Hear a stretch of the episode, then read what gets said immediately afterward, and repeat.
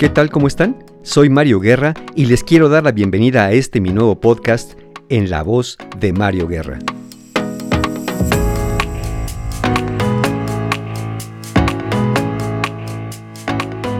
Me da mucho gusto estar nuevamente con ustedes aquí en este tercer episodio de mi nuevo podcast.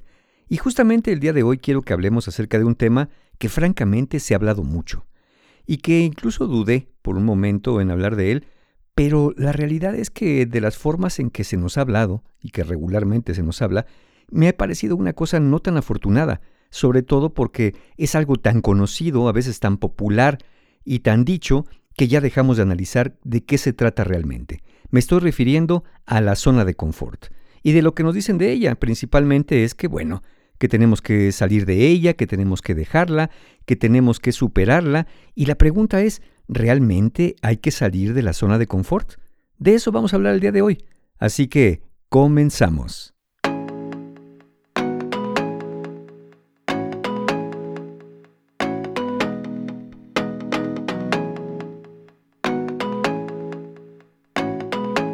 Muy bien, y como dije, vamos a hablar el día de hoy acerca de la zona de confort. Y pues bueno, para hablar de algo tendríamos que primero definirlo. Eh, este término seguramente ustedes ya lo han oído antes, seguramente han escuchado, leído algo acerca de ella, y que uno parecería que cuando algo es tan familiar, es como si siempre hubiera estado allí. La realidad es que este término como tal, zona de confort, no es un término tan añejo como podríamos pensarlo. El término viene del año 2009, eh, ni mucho ni poco, pero más bien reciente. Y en el 2009, un teórico de gestión empresarial Alasdair White, nos dijo que la zona de confort es un estado psicológico en el que las cosas se sienten muy familiares para una persona. Estando en la zona de confort, nos dijo White, uno, uno cuando está ahí adentro está muy a gusto.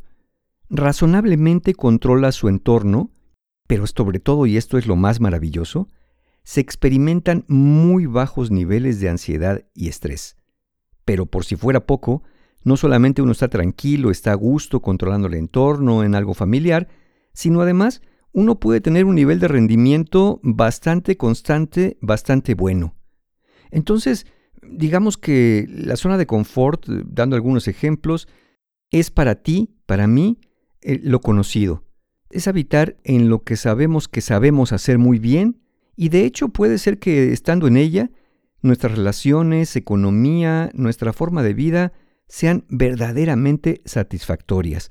Porque aquí adentro, en la zona de confort, no hay cosas que nos molesten mucho aquí adentro y tampoco nada es lo suficientemente atractivo como para crearnos la necesidad o el deseo de movernos de ahí. Es decir, la vida es buena dentro de la zona de confort. Para algunos puede ser como un camastro en la playa, pero no nada más estar allí acostados bebiendo coco con ginebra, asoleándose. No, puede ser un camastro en la playa donde uno esté creando, imaginando, proyectando, pensando, reflexionando, algo que es muy útil en el proceso del pensamiento humano. Para otro, la zona de confort puede ser como su casa, donde también se siente a gusto, en seguridad, y también allá adentro puede estar creando vínculos, relaciones, eh, cuestiones laborales, profesionales, aún dentro de la casa. Y para algunos más, eh, la zona de confort se puede volver un trabajo habitual, un emprendimiento, eh, como todo un ecosistema, un ecosistema de vida social, profesional y personal que funciona de manera muy fluida, muy constante y muy predecible. Entonces, si la zona de confort tiene tantas bondades, si es un lugar para estar bien, para estar a gusto, para poder ser creativos, para poder ser productivos, libres de estrés y ansiedad, ¿por qué nos dicen constantemente que lo que tenemos que hacer es salir de ahí, abandonar la zona de confort, porque después de ella, nos dicen, ahí es donde empieza la vida, ahí es donde empiezan los verdaderos retos, desafíos y donde se encuentra el crecimiento personal.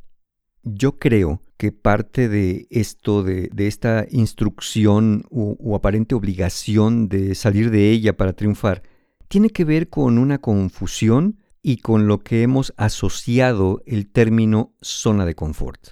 Muchos piensan que zona de confort es igual a mediocridad, a conformismo, a estancamiento, parálisis, miedo, cobardía o resignación. Pero la descripción que di de ella no tiene nada que ver con eso. Como es un concepto popular, como dije, y abstracto de alguna manera, pues decir que alguien ya está en su zona de confort o que debería salir de su zona de confort, pues se usa para describir cualquier estado de como un bajón de energía, como un estado de impasse, por el que muchos pasamos y es perfectamente normal hacerlo algunas veces en la vida. Eh, insisto, nos acusan a veces, ¿no? ¿Sabes qué? Lo que pasa es que tú ya estás en tu zona de confort. Ok, te dicen eso, que estás en, y, y asumes que sí. O sea, sí, estoy ahí. ¿Y luego? ¿Cómo, ¿Cómo, le hago? O sea, ¿es malo estar aquí? ¿Tendría yo que hacer algo con eso? Incluso hay quien te vende la fórmula para salir de ahí. Y esos son los gurúes de la motivación. Estas personas o personajes de pronto que tienden a ser muy populares y, e incluso me ha tocado ver cómo eh, no solamente por personas, sino por instituciones, inclusive por empresas, que les gusta mucho moverse con cursos motivacionales, con alguien que los presione, los obligue, eh, de alguna manera usan esta fórmula de tú tienes que triunfar sí o sí, para atrás ni para tomar impulso. Y, este tipo de mensajes que se van dando donde realmente no te dan mucho tiempo para pensar. Es como si tuvieras que estar actuando constantemente, siempre en un drive de energía a tope, para poder explotar tus cualidades y tus potencialidades. Y te lo venden de una manera muy atractiva. Pueden empezar como algo como esto, ¿no? De, ¿te sientes atrapado? ¿Estancado? ¿Sientes que no has alcanzado tus metas? que no has explotado todo tu potencial, ya es hora de cambiar. Es hora de salir de tu zona de confort. Suena muy atractivo, ¿no? Y suena muy atractivo porque pues muchos nos identificamos con eso. Sí, claro, a veces nos sentimos atrapados, a veces medio estancados, a veces un poco confundidos y otras veces hasta un tanto perdidos. Algunas personas e instituciones también de, pronto les puede funcionar que alguien los jale, los empuje, los regañe o los presione. Eh, yo me incluyo en, el otro lado. Podría yo decir, la mayoría, eh, que esos métodos no, no, nos funcionan. Que son métodos eh, un tanto coercitivos para pues lograr una sensación de que estoy avanzando, pero sin saber realmente si estoy avanzando hacia donde quiero avanzar. La zona de confort se lleva bien con muchas cosas buenas. Se lleva bien con la estabilidad. Si quieres estabilidad, nada mejor que la zona de confort. Se lleva bien con la tranquilidad, como ya vimos. Se lleva bien con el dominio de lo que sea que se haga. Y aquí quiero decir algo muy importante. A veces también se confunde lo que se hace dentro de la zona de confort con cosas muy simples, muy sencillas, incluso hasta muy bobas y de, de pocas miras y de pocas aspiraciones y de poca ambición. No, tú puedes ser un piloto de, de, autos, puedes ser un ingeniero químico, puedes ser un artista, puedes ser lo que tú quieras, dominar tu disciplina, dominar lo que haces, sentirte muy a gusto con ella y estarías en tu zona de confort. No quiere decir que sean simplezas, eh, como cada quien defina lo que es una simpleza quiere decir que pueden ser cosas verdaderamente laboriosas, verdaderamente desafiantes, solo que ya están dominadas por nosotros y al estar dominadas, pues se vuelven constantes y, nos dan tranquilidad y nos dan satisfacción, por supuesto, también. Entonces la zona de confort se lleva bien con la consistencia, se lleva con la constancia. De hecho, no suena mal un lugar para estar así la mayor parte del tiempo, ¿no? Tranquilos, creativos, productivos, dominando la situación, desarrollando nuestro potencial, no es un mal lugar. Entonces surge una pregunta inevitable justamente en este momento. Y es una pregunta que te quiero hacer a ti pensando en tu zona de confort. ¿Qué crees que tendrías tú que hacer con tu zona de confort? De hecho, si me lo preguntaras a mí, que sé que no me lo estás preguntando, pero si me lo preguntaras, Mario, ¿qué hago con mi zona de confort? Te podría responder algo muy sencillo, pero quizá te parecería contradictorio. Yo te diría, no salgas de la zona de confort. Por nada del mundo salgas de la zona de confort. ¿Quién quiere sufrir? ¿Qué tiene de malo lo conocido? Por ejemplo, algún día aprendimos a leer, a escribir, a sumar, a restar. Bueno, no por aprender a multiplicar y dividir, tuvimos que renunciar a las sumas y las restas.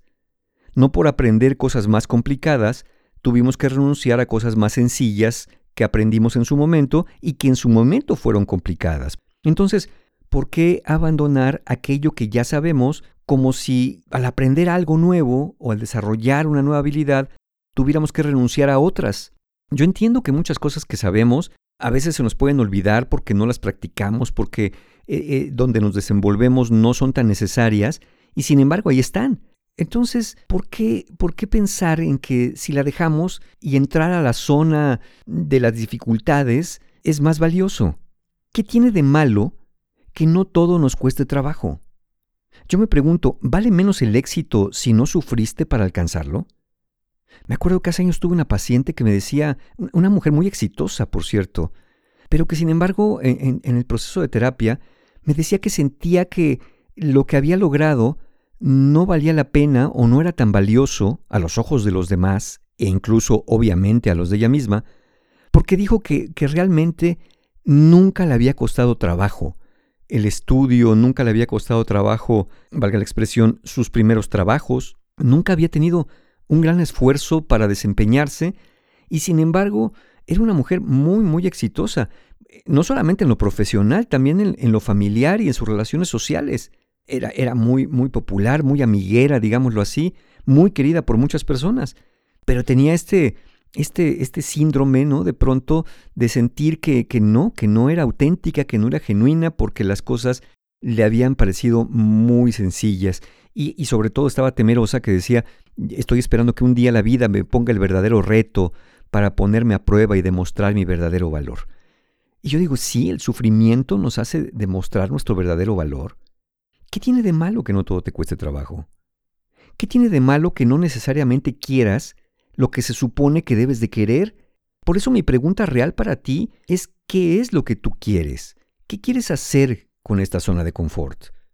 En esto que te decía que, que lo podíamos haber confundido con otra cosa, con mediocridad, eh, con miedo, con apatía o eh, con indiferencia, lo malo sería que estando en la zona de confort, quieras salir de ahí pero no puedas.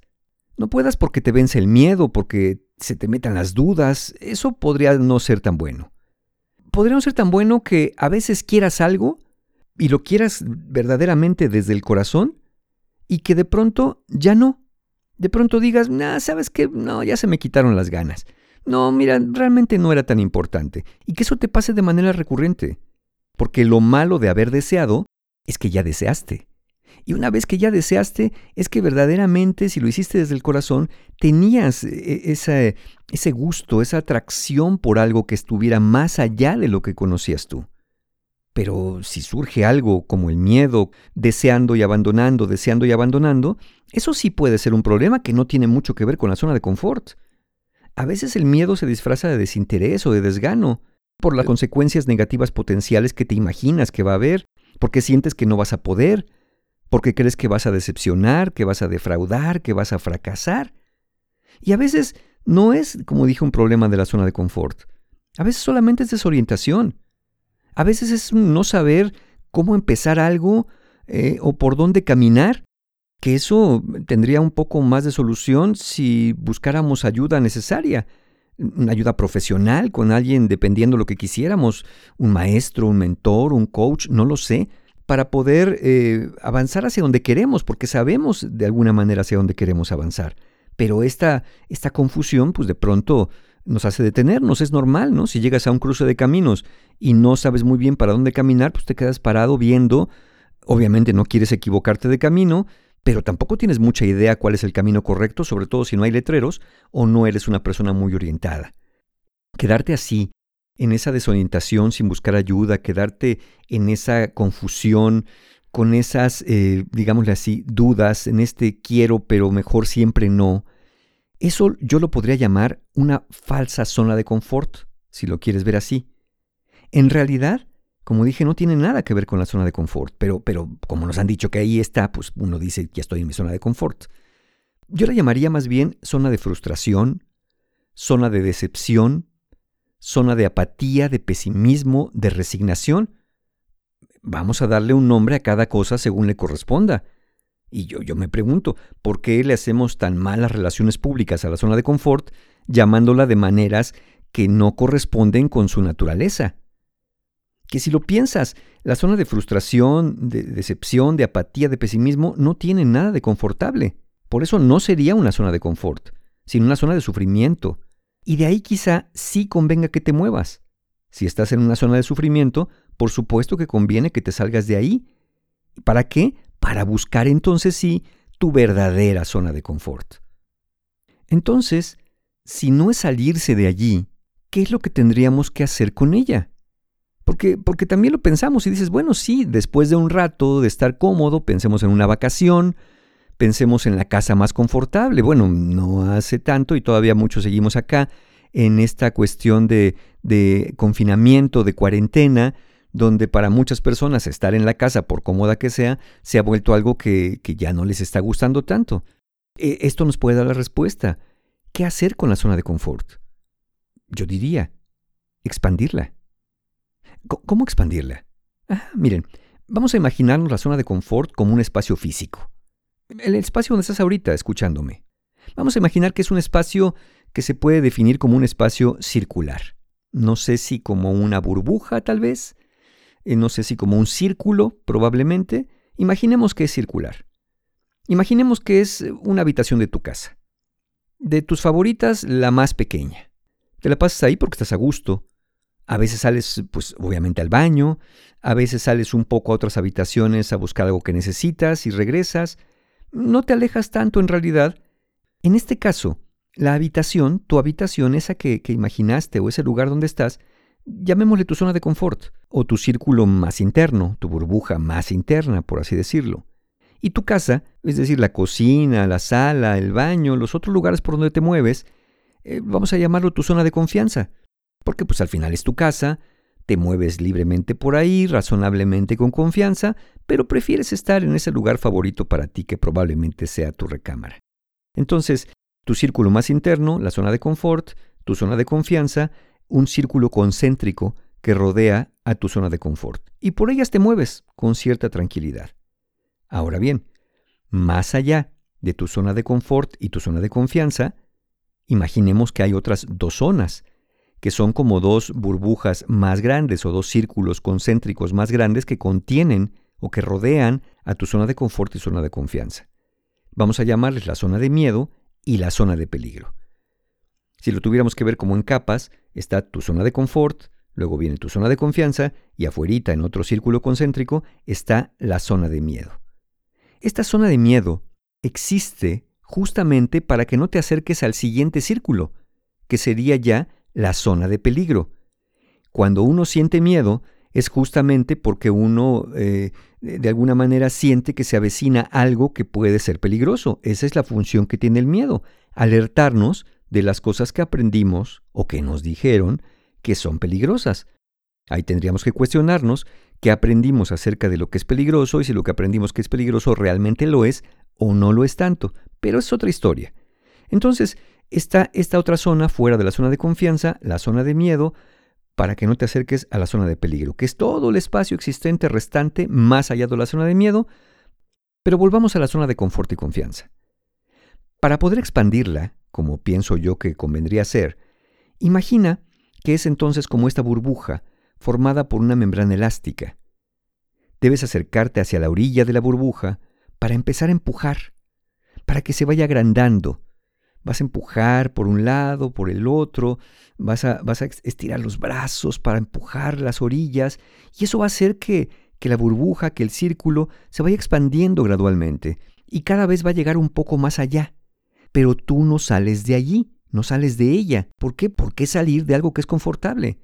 Entonces la idea es ir expandiendo esta zona de confort, esta zona de confianza, para poder irla ampliando, para que no sea nada más esa habitación, que se pueda volver efectivamente la casa, que se pueda volver espacios más amplios. Pero claro, yo sé que acercarte a las fronteras de tu zona de confort, acercarte a las fronteras también de la zona de confianza, evidentemente te acerca a los confines de la zona del miedo.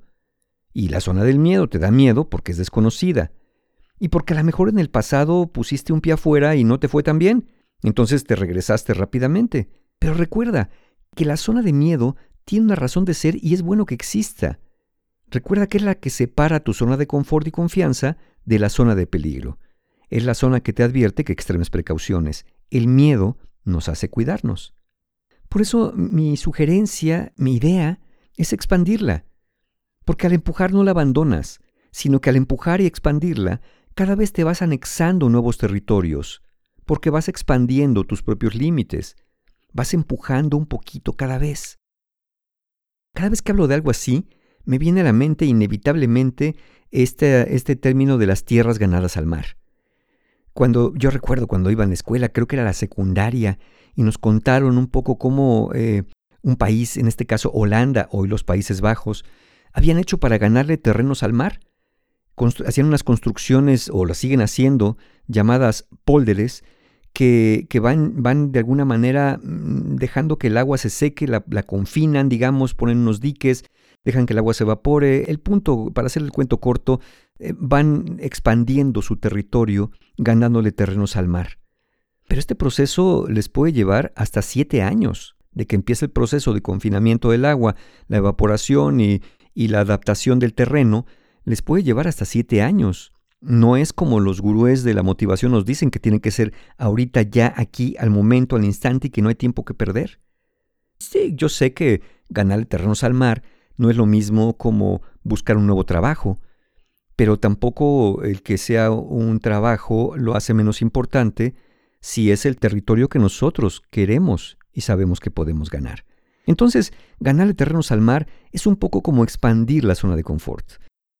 Pasa de ser tu habitación a ser tu casa, luego la cuadra, luego sigues expandiendo y ahora la zona de confort es tu colonia, tu ciudad, eh, tu país, el continente, el mundo, y así hasta donde quieras y te sea posible llegar.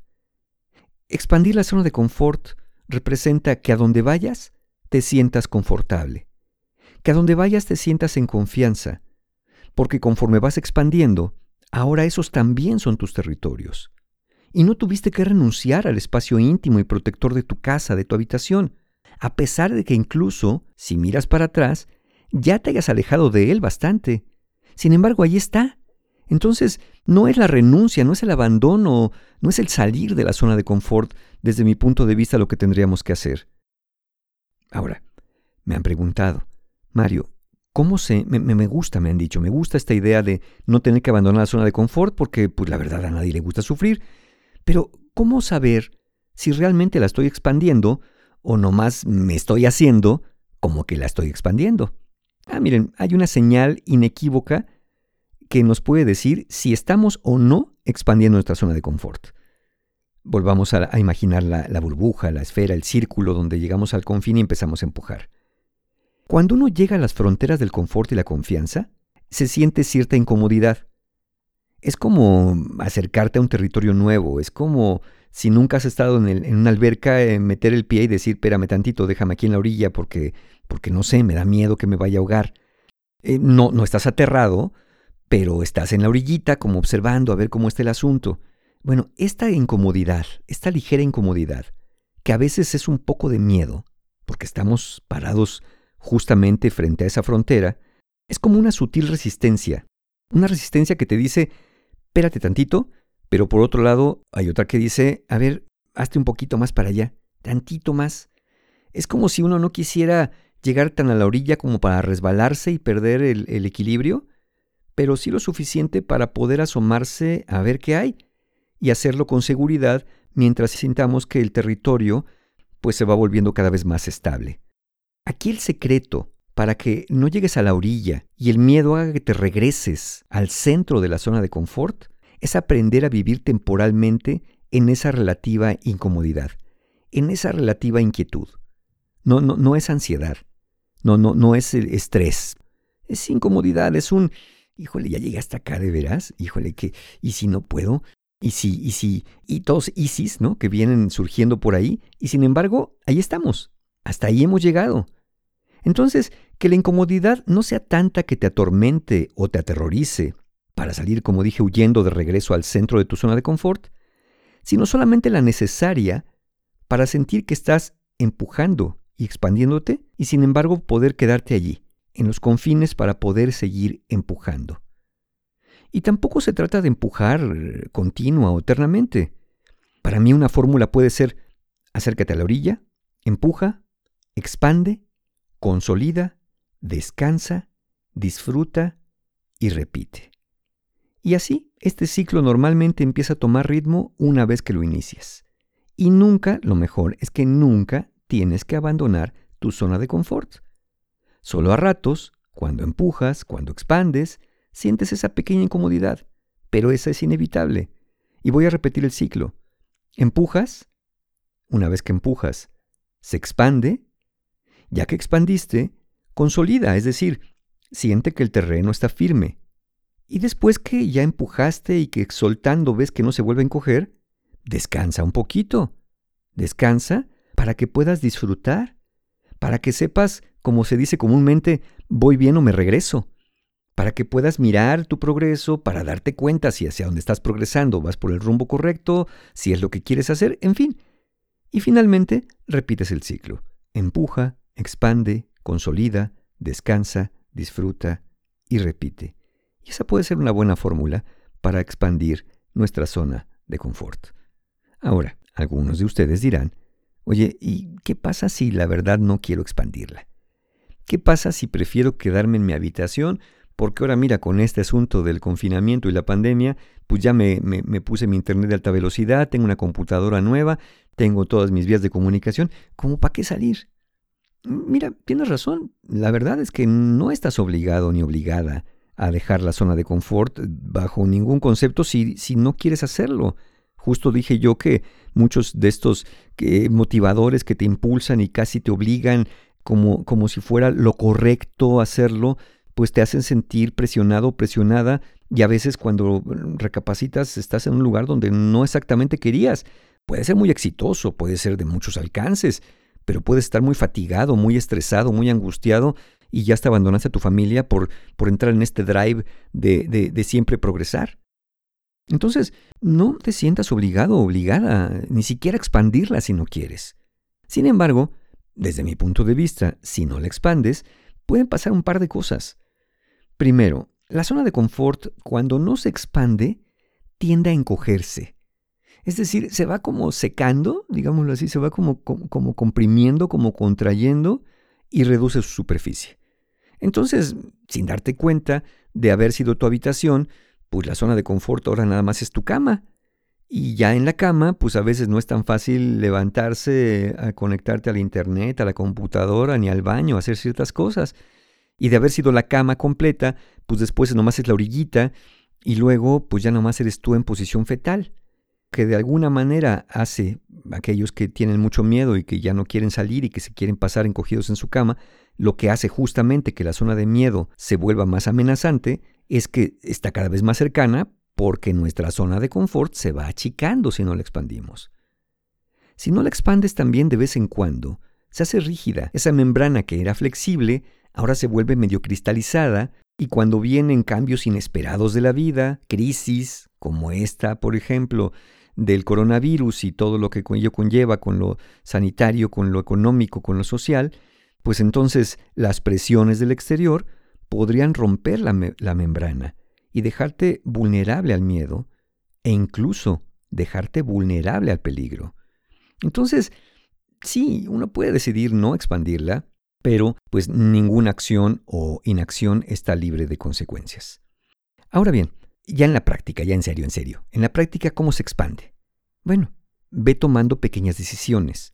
Ve tomando pequeñas acciones que sientas que te acercan a lo que estás buscando. Y si en realidad no sabes lo que buscas, porque también puede ser que uno diga, pues es que la verdad no sé ni para dónde estoy yendo, entonces toma un rumbo que se alinee con tus valores. O, toma un rumbo que te lleve hacia lo que siempre soñaste y un día dijiste que, que mejor no. Entonces, puedes ir tomando estas pequeñas decisiones. Y aquí la invitación es a no menospreciar cualquier cambio o cualquier expansión, por pequeña que se pueda ver. Cualquier cambio que nos vaya impulsando a ampliarnos, a expandirnos y a sentirnos cada vez más en dominio de nuevos territorios. También cuando, cuando hablo de esto me viene a la mente algo que hace muchos, muchos años, de los primeros lugares a donde viajé de trabajo en mi vida, que era yo muy, muy joven, fue Guadalajara. Y, recuerdo que, pues como estuve por allá un par de semanas trabajando, dimos recorridos por la ciudad y aprendimos cosas, y, me llamó mucho la atención una historia que escuché, que los que son de Guadalajara y los que conocen la ciudad eh, seguramente la conocen muy bien, lo que pasó por ahí de 1950 con la central telefónica de Guadalajara pues estaba eh, en un sitio, está todavía por ahí, pero en ese momento estaba eh, en medio de un proyecto que quería eh, tener la ciudad para poder ampliar una avenida, que, si no me equivoco debe ser la avenida Vallarta, que ahora es. Pero, pero para ampliar la avenida, pues obviamente había que derrumbar varias construcciones y que tal vez no representó tanto problema, excepto porque allí estaba la central telefónica, que no solamente era la de Guadalajara, sino la que conectaba prácticamente a todo el occidente de México, 1950.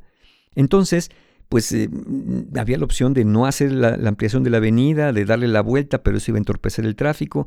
En fin, el punto está en que pues estaba este gran dilema. Construir otra pues implicaba tener que también suspender las labores para reconectar cables para otra parte, no era viable eso. Entonces, un, ingeniero mexicano, Jorge Matute Remus, dijo, creo que yo lo puedo conseguir yo puedo conseguir mover el edificio de la central telefónica la cantidad de metros suficiente para que no deje de operar. Es más, la voy a mover con todas las operadoras adentro, porque en aquellos años eran estas operadoras de conéctate el cable, ya saben, conectas uno y desenchufas otro, no eran electrónicas y automáticas en su mayoría. Entonces, eh, bueno, esa, esa idea pareció increíble y absurda. ¿Cómo iba a mover? Imagínense, el edificio pesa 1.700 toneladas y había que moverlo 12 metros. 12 metros parecen pocos, pero échenle para 1700 toneladas. Entonces, sucedió que por ahí, eh, en ese año, se hicieron cálculos por muchos meses hasta que en un cierto momento empezó a moverse el edificio y se movió los 12 metros necesarios en 5 días, porque se iba moviendo 8 décimas de milímetro cada vez en un movimiento constante, en un movimiento sostenido, para mover esa inmensidad por 12 metros. Y, esta historia viene a cuento por lo que les voy a contar a continuación. Leí más acerca del ingeniero Jorge Matute Remus y obviamente fue galardonado y reconocido a nivel mundial por, por eso que había hecho, que era una hazaña de la ingeniería en aquellos años y lo sigue siendo todavía en la actualidad. Y cuando lo entrevistan en algún momento y le preguntan, ingeniero, ¿Qué fue lo que le dijo que su proyecto, que parecía muy loco porque nunca se había hecho, iba a funcionar? ¿En qué momento dijo, esto va a funcionar? Él se quedó pensando y dijo, todo fue el primer milímetro. ¿Cómo, ¿Cómo, el primer milímetro? Sí, sí. Cuando ya estaban los gatos hidráulicos, cuando estaba todo listo, yo sabía que por cálculos esto iba a funcionar, pero ya en la realidad no estaba seguro. Y cuando el edificio se movió el primer milímetro, supe que se iba a mover los 12 metros completos. Si no se hubiera movido un milímetro, seguramente no se habría movido los 12 metros. El primer milímetro es importante. A eso me refiero con no menospreciar, aunque sea un milímetro de movimiento. Ya sé que te han dicho, ya sé que hay personas que se leen un libro completo en una noche. Qué bueno, felicidades. Si nosotros podemos leer una página al día, tal vez sea nuestro primer milímetro, y de ahí vayamos tomando este hábito, si es lo que queremos. Entonces, ¿cómo expandir la zona de confort? A tu ritmo, en la medida que te sea posible, en la cantidad que a ti te sea posible. No necesariamente tiene que ser todo aquí y ahora, si por ahora decides que no es lo que quieres, o que de momento no puedes. Es más, Incluso puedes estar listo o lista, pero por ahora declarar que no quieres. Y eso es totalmente válido. Entonces, si tuviera que resumir esto, ¿cómo expandir la zona de confort para no tener que salir de ella porque ¿quién quiere sufrir? Sería perseverancia. Recuerden, el edificio, el edificio de 1700 toneladas, ocho décimas de milímetro con cada empuje.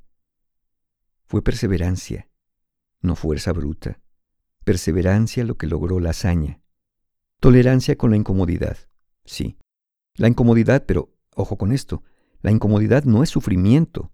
como hacer algo humillante, extremo, bañarte con agua helada, dejar de comer o caminar sobre brasas. Es incomodidad, no sufrimiento, pero sí desarrollar una cierta tolerancia a la incomodidad. Y también rectificación. No dudes en detenerte si sientes que ese no es el camino. Si para donde estás empujando te das cuenta que no es a donde quieres ir, que pensaste que sí, es decir, hiciste los cálculos y calculaste que para allá era, pero no es lo mismo el mapa que el territorio. No es lo mismo calcular eh, en el papel que meterte al terreno y ver que es viable o no es viable. Entonces, es muy importante que puedas reconocer que ese es el camino que quieres caminar. Y me viene también inevitablemente a la mente algo que escribió em, Carlos Castañeda, Castañeda le dicen algunos, en su libro Las enseñanzas de Don Juan. Él escribió, y me voy a permitir eh, eh, eh, me voy a permitir leerlo de manera textual porque, porque es un fragmento que me encanta y puedo decir que me ha acompañado muchas veces en la vida en situaciones donde no sé si seguir empujando o no. Vamos a escuchar. Cualquier cosa es un camino entre cantidades de caminos. Por eso debes tener siempre presente que un camino es solo un camino. Si sientes que no deberías seguirlo, no debes seguir en él bajo ninguna condición. Para tener esa claridad, debes llevar una vida disciplinada. Solo entonces sabrás que un camino es nada más un camino, y no hay afrenta, ni para ti ni para otros, en dejarlo, si eso es lo que tu corazón te dice. Pero tu decisión de seguir en el camino o dejarlo debe estar libre de miedo y ambición. Mira cada camino de cerca y con intención. Pruébalo tantas veces como consideres necesario. Y luego hazte a ti mismo y a ti solo una pregunta. ¿Tiene corazón este camino? Si tiene, el camino es bueno. Si no, de nada sirve. Todos los caminos son lo mismo, no llevan a ninguna parte. Son caminos que van por el matorral. Ningún camino lleva a ninguna parte, pero uno tiene corazón y el otro no. Uno hace gozoso el viaje. Mientras lo sigas, eres uno con él. El otro te hará maldecir tu vida. Uno te hace fuerte, el otro te debilita. Y entonces, como he dicho, ese fragmento es algo que habitualmente me, viene a la mente, como dije, en momentos de, de duda, en momentos de indecisión o en momentos donde estoy haciendo un gran esfuerzo que quizá pase más allá de la incomodidad para darme cuenta si verdaderamente me estoy expandiendo hacia donde me quiero expandir o al expandirme hacia ese lugar me estoy alejando de mi esencia, me estoy alejando de la persona que quiero ser. Y entonces sería mejor decir, para allá no voy a expandirme, para allá no lo voy a hacer porque no es eso lo que yo quiero. Para eso también se necesita una gran humildad, para poder decir, sí, yo pensé que era para allá, pero me di cuenta que no. Pero algo que podemos escuchar también en el texto de Castañeda es este, este disfrutar, y para mí es fundamental. Yo siempre he pensado que, que la vida no es para sufrirla. Por más que nos acusen y nos digan, ¿sabes qué pasa? Que tú nomás te la quieres pasar bien yo, yo digo, pues yo sí, ¿no? ¿Tú no? ¿O cómo? O, tú eres de los que creen que, que este es un valle de lágrimas y que pues lo que hay que hacer aquí es sufrir. Entonces, no. La zona de confort no es un mal lugar. La zona de confort no es todas estas cosas terroríficas y mediocres que nos han dicho. No tendríamos, si no queremos, por qué abandonarla, sino más bien expandirla. Y al expandirla, cuando necesitas, en momentos verdaderamente críticos, siempre puedes regresar al centro y alejarte del miedo y del peligro. Siempre que lo sientas que lo necesitas, puedes replegarte para reponerte, para sanar, para pensar y luego actuar. Aquí, el no salir de la zona de confort te permite acudir a los tuyos y acudir a lo conocido cuando se hace necesario y cuando se hace valioso. Es como volver al núcleo de tu casa interior. Y siempre puedes volver al núcleo de tu casa interior, a ese punto de partida de la expansión, porque realmente nunca lo abandonaste. Y como nunca lo abandonaste, siempre tendrás casa a donde volver. Todo esto para mí es la verdadera zona de confort.